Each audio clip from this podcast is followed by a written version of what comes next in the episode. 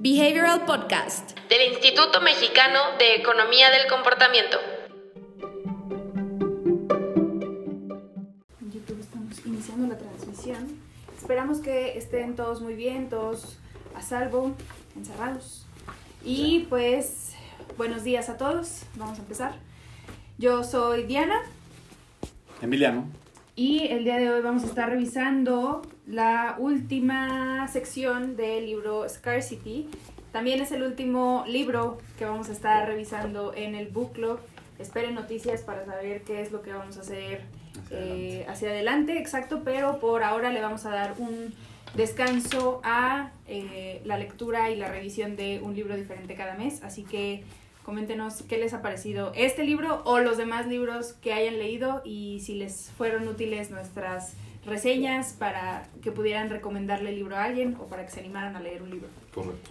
Y pues bueno, si siguen la lectura con el bookmark, que era uno de los recursos que teníamos preparados para ustedes, para que nos acompañaran a leer un libro eh, al mes, deberíamos ir en la página número 234 del libro, que significa terminarlo.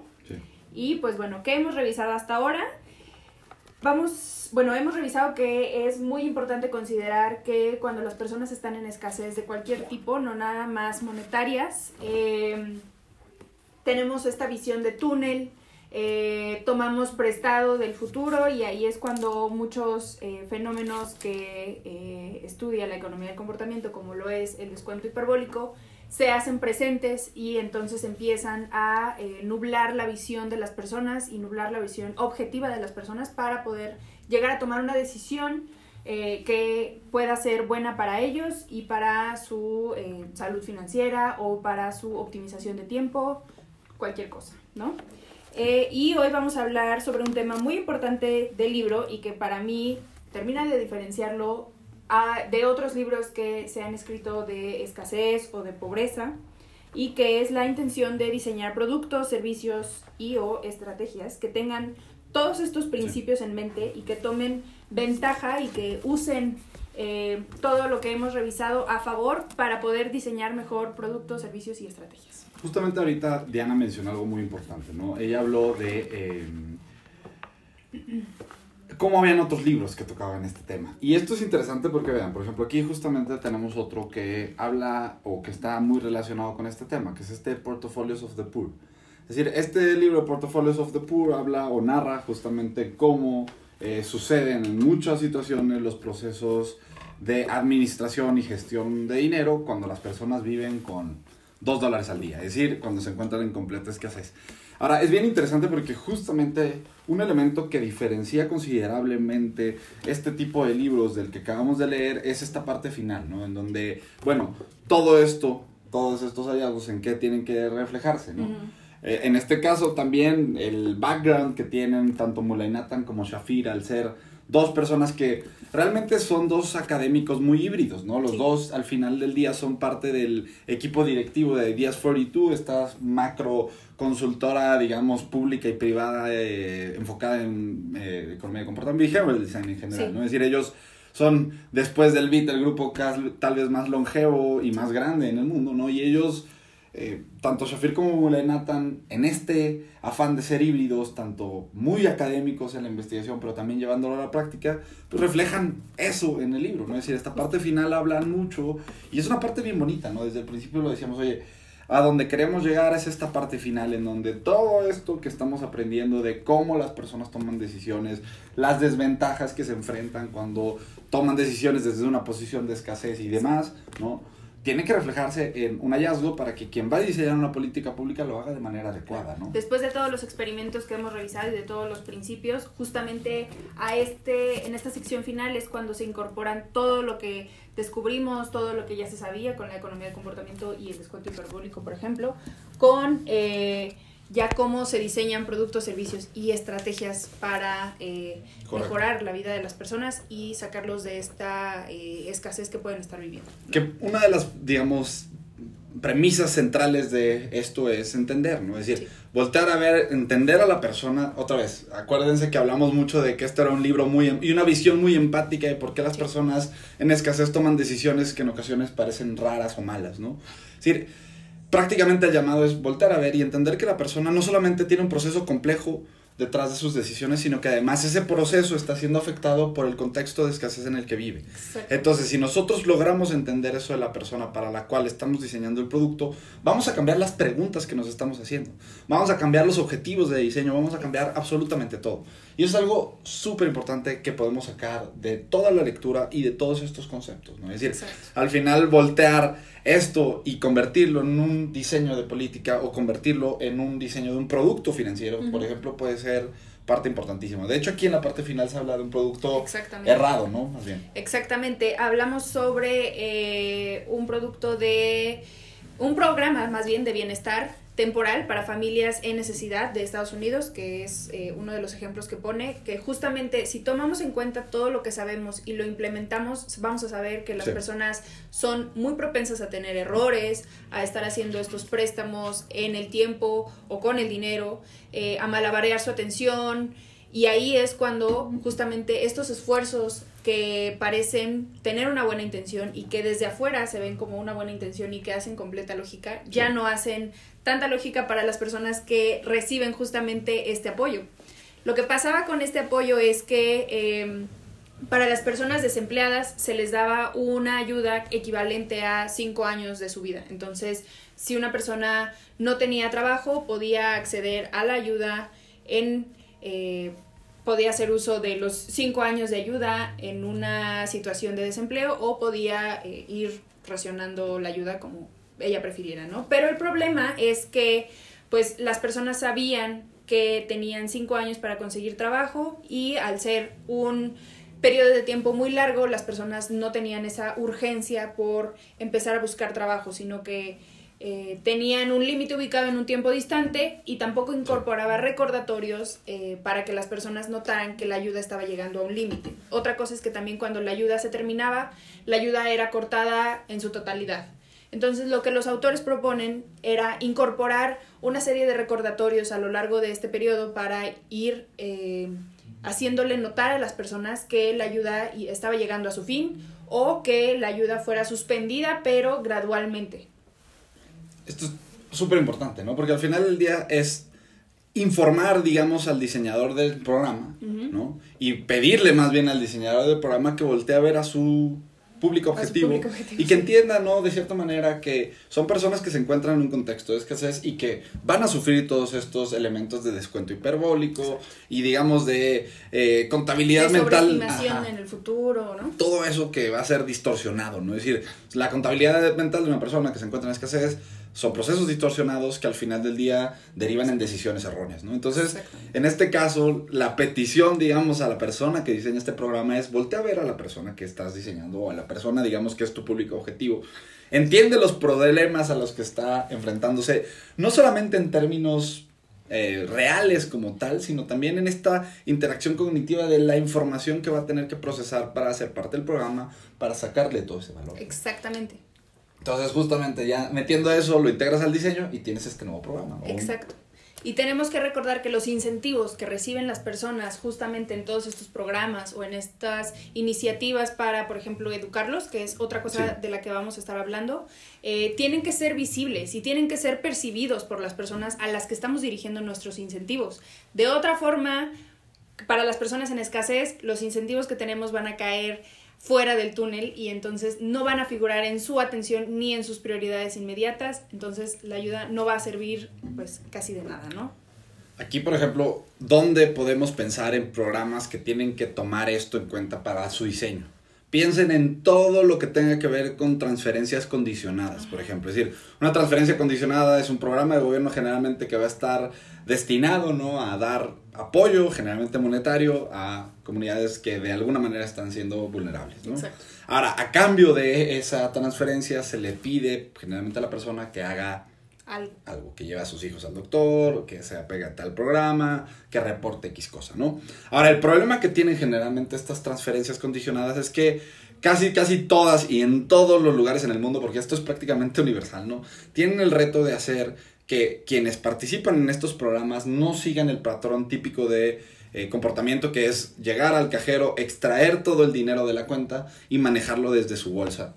Ahora, eso es un problema realmente muy importante que quienes trabajan al final alrededor del diseño de este tipo de políticas, entendiendo que las personas que van a recibir esos apoyos se encuentran en contextos de escasez, pueden reestructurar la manera en la que distribuyen estos dineros, la manera en la que presentan estos fondos y pueden incidir incluso en la forma en la que estas personas llegan al cajero y toman su decisión de cuánto dinero sacar y cómo exacto. gestionarlo, ¿no? Exacto. Y otro ejemplo también con las transferencias condicionadas que se ve ah, en esta recta final del libro es que, ok, bueno, una, un comportamiento por el cual se recompensa a las personas es, el ejemplo que ponen, llevar a tu hijo al doctor.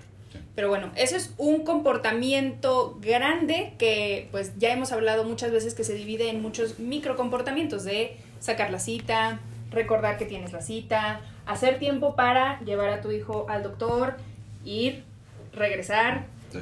Entonces se vuelve una serie de cosas que las personas en escasez que tienen que trabajar tal vez en dos trabajos, que no tienen tiempo, que no les parece tan urgente, ahí es cuando también muchas personas fallan.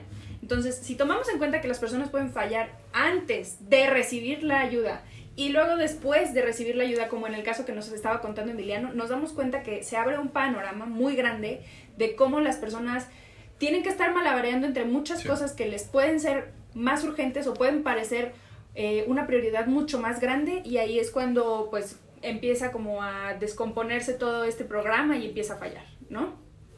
Por ejemplo, se me viene ahorita a la mente, ¿no? Un, porque me imagino que algunos se, se han de estar preguntando, bueno, ¿y cómo se ve una de estas intervenciones, ¿no? Que consideran la escasez en la que viven las personas.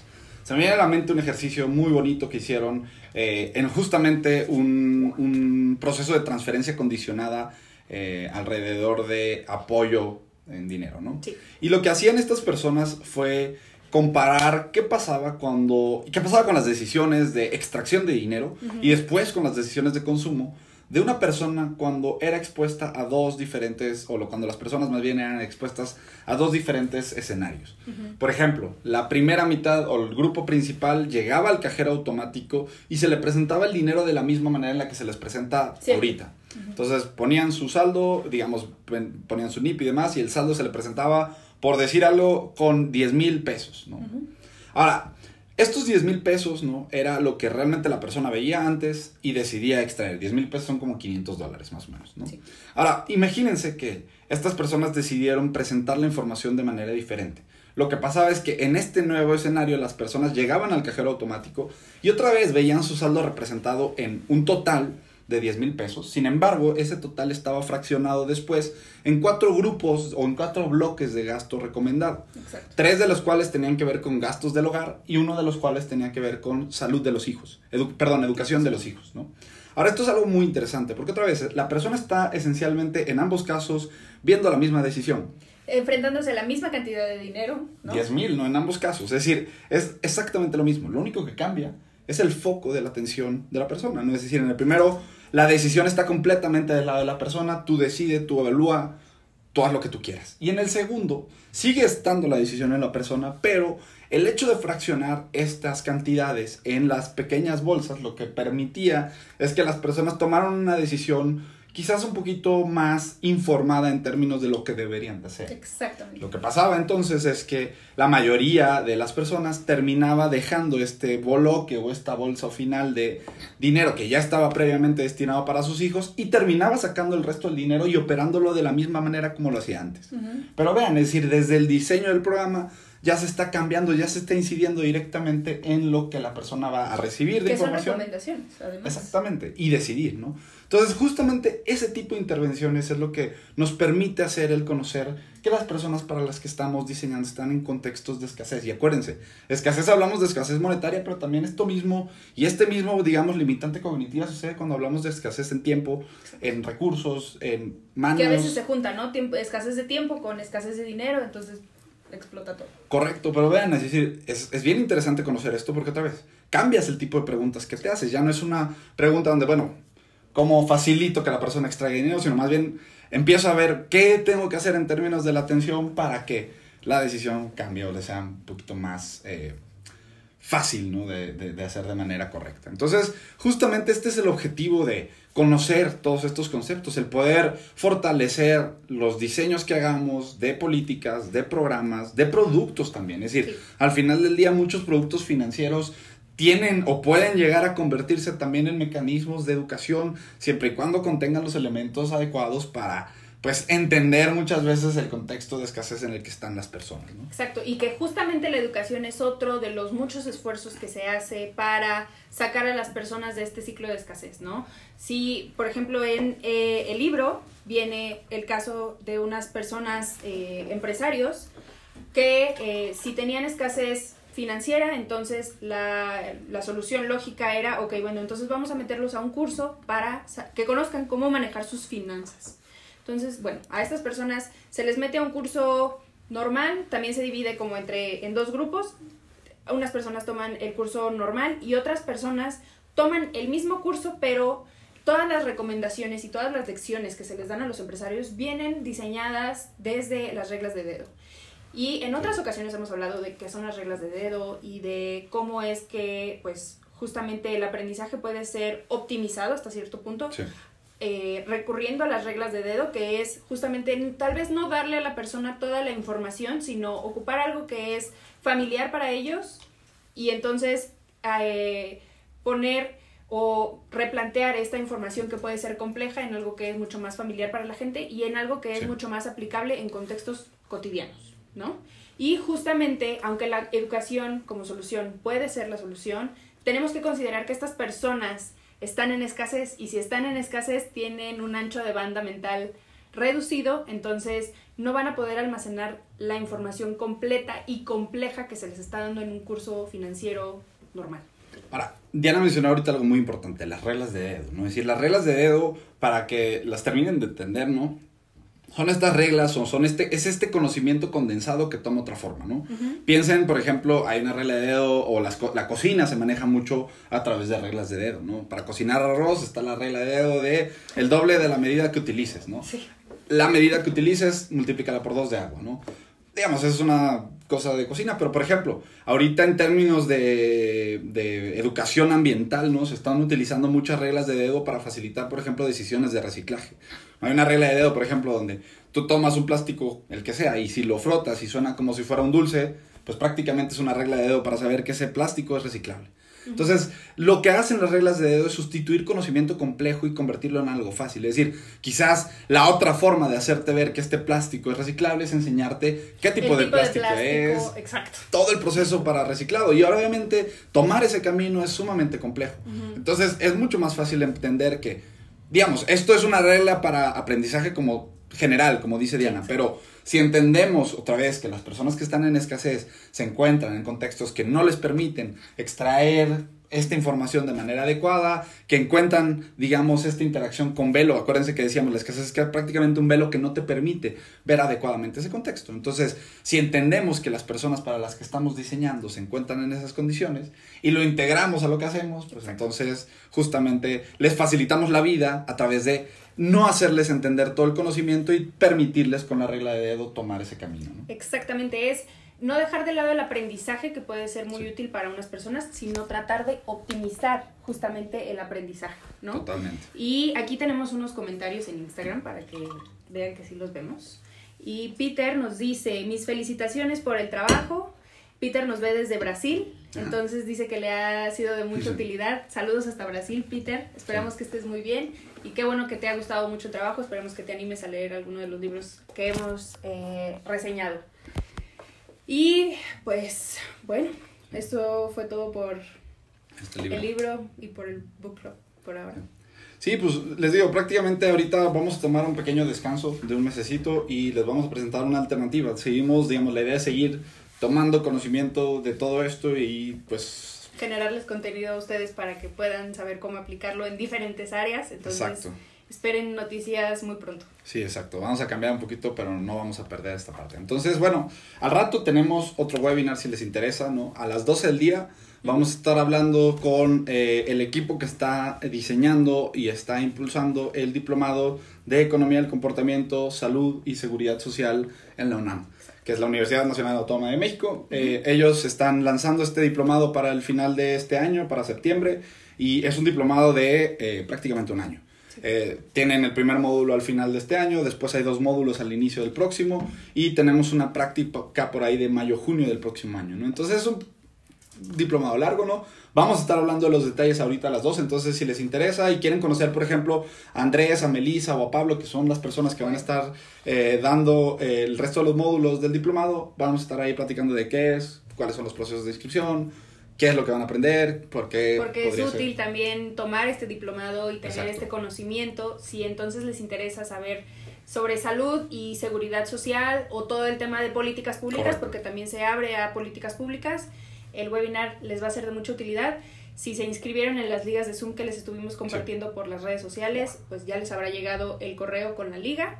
Pero si no, les vamos a retransmitir la sesión de Zoom aquí a Facebook. Para que estén pendientes solamente en Facebook. En Instagram no podemos retransmitirlo desde Zoom. Entonces, eh, también otra pre- otra otras preguntas otras preguntas.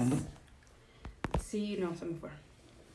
Pero nos felicitaban mucho, nos preguntaban por el próximo libro. No vamos a tener próximo libro Ahorita. ahorita. Sí. Esperamos en algún momento volver a eh, tener un Sí. libro que reseñar. La verdad es que nos quedamos con muchas ganas de reseñar muchos otros libros.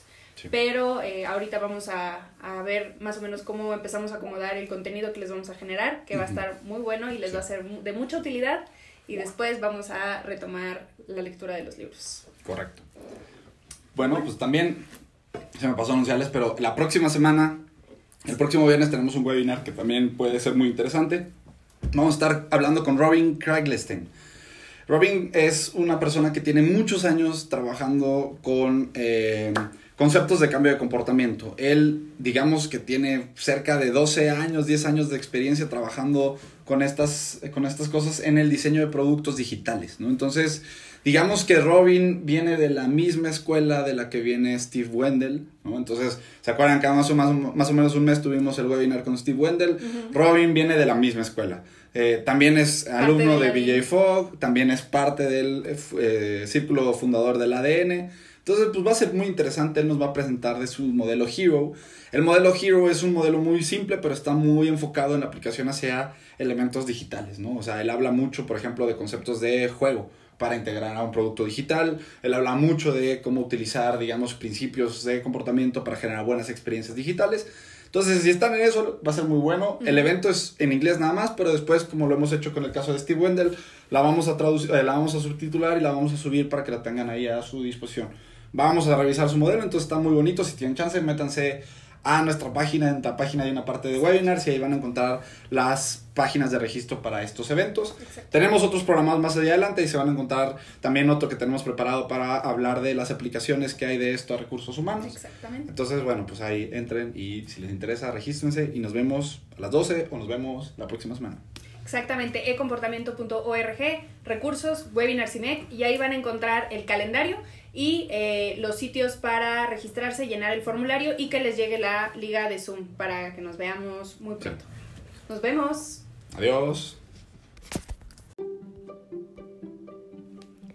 Si quieres saber más sobre los libros y los temas que abordamos en el podcast, ingresa a nuestra página web ecomportamiento.org donde encontrarás libros, autores, blog y mucho más. Encuéntranos en LinkedIn, YouTube y Facebook como Instituto Mexicano de Economía del Comportamiento, en Instagram como imec.mx o en Twitter como ecomportamiento. No te pierdas las transmisiones semanales todos los viernes a las 10 a.m. hora Ciudad de México.